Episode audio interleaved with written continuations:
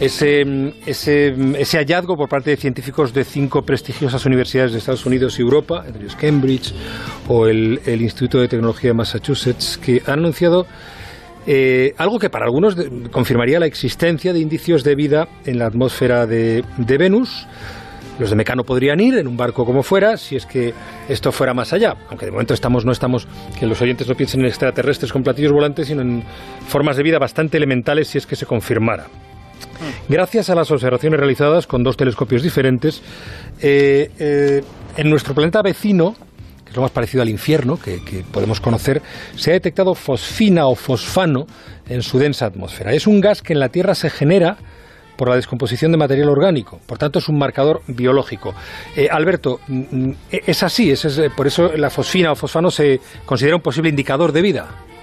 Haces bien en dudar en el nombre, ¿eh? porque nadie lo tiene del todo claro. Yo he estado mirando y parece que el nombre recomendado por la Yupa que es fosfano, da la sensación, pero pero nos, nos contamina un poco el nombre inglés que es fosfine, entonces decimos fosfina a veces. Tú me has dicho desde primera hora de, la tarde que tenía yo incluso antes tu mensaje que es fosfano.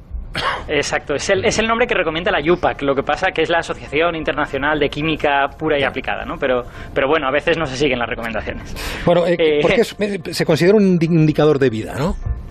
A ver, se considera un indicador de vida sobre todo porque no entendemos qué narices hace eso en la atmósfera de Venus y eso es siempre muy interesante para los científicos. El, eh, fíjate, todo se puede entender viendo la formulita del fosfano.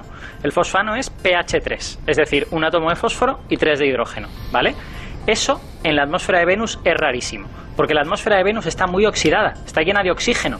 Entonces tú esperarías que en la atmósfera de Venus el hidrógeno se vaya con el oxígeno y de agua y el fósforo se vaya con el oxígeno y de óxidos de fósforo. Y sin embargo tienes esos señores ahí juntitos y rodeados de cosas que deberían oxidarlos.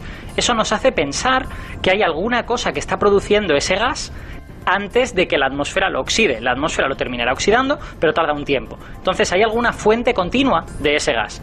Y lo sorprendente es que no encontramos ninguna fuente natural en Venus que pueda producir este tipo de gas. Los, los eh, autores de este artículo lo han mirado, han visto que era posible pues, que viniese de erupciones volcánicas, que viniese, por ejemplo, de rayos ultravioleta del Sol en la alta atmósfera, pero todo eso produce muchísimo menos que el que vemos. Es que hay una cantidad bueno, de hecho, ellos no esperaban ver nada en este artículo. Cuando, cuando hicieron las primeras medidas, ellos esperaban ver cero. Solo querían probar que funcionaba. Y de repente vieron como, no sé, mil veces más de lo que hubiesen esperado en el mejor de los casos. ¿Y la hipótesis más que se puede ajustar más a lo que puede haber pasado o no existe una hipótesis clara? Bueno, clara, eh, precisa ninguna, supongo, pero la que más puede acercarse a la verdad. Eh, bueno, es que eso ya depende de, cómo de optimista te quieras ver. Eh, a día de hoy el único proceso que conocemos que pudiese encajar con esto es efectivamente la producción biológica de fosfano.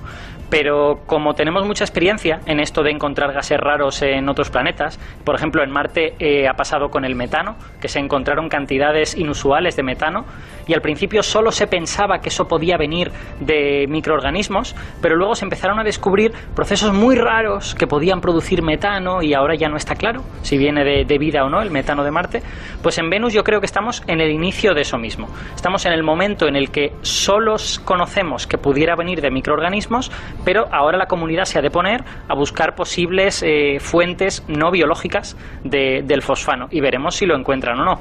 Desde luego los, autores han sido muy honestos. Ellos han dicho que simplemente han agotado todas las posibilidades, no tienen ni idea de dónde viene el fosfano, pero que se sabe que en la Tierra viene de origen biológico. Y fíjate que sucede una cosa muy graciosa, que es que ni siquiera sabemos cómo se produce en la Tierra.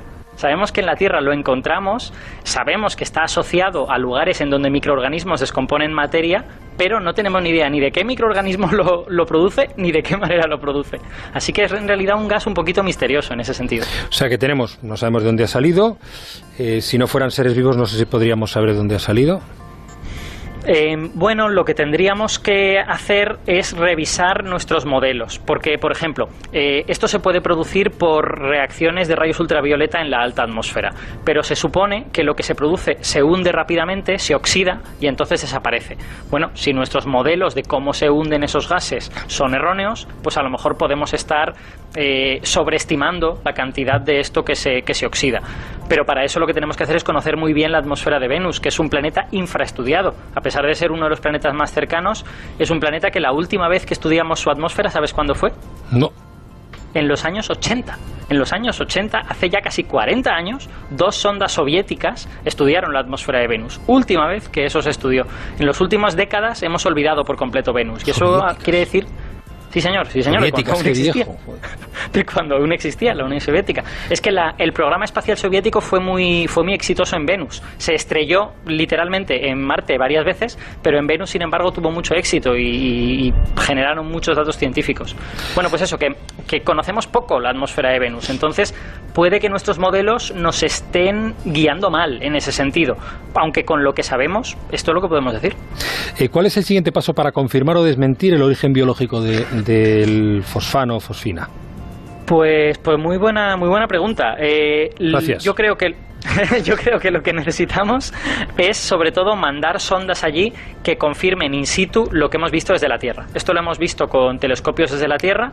Eso quiere decir que tenemos el problema de que la atmósfera terrestre nos produce, o sea, nos tapa algunas ventanas y tal. Si mandamos allí una sonda específica para estudiar la atmósfera, lo tenemos que ver clarísimamente. Y tenemos que, que, volver a encontrar esto de manera muy sencilla. Oye, eh, eh, Alberto. Ah, bueno, perdona, termina, termina.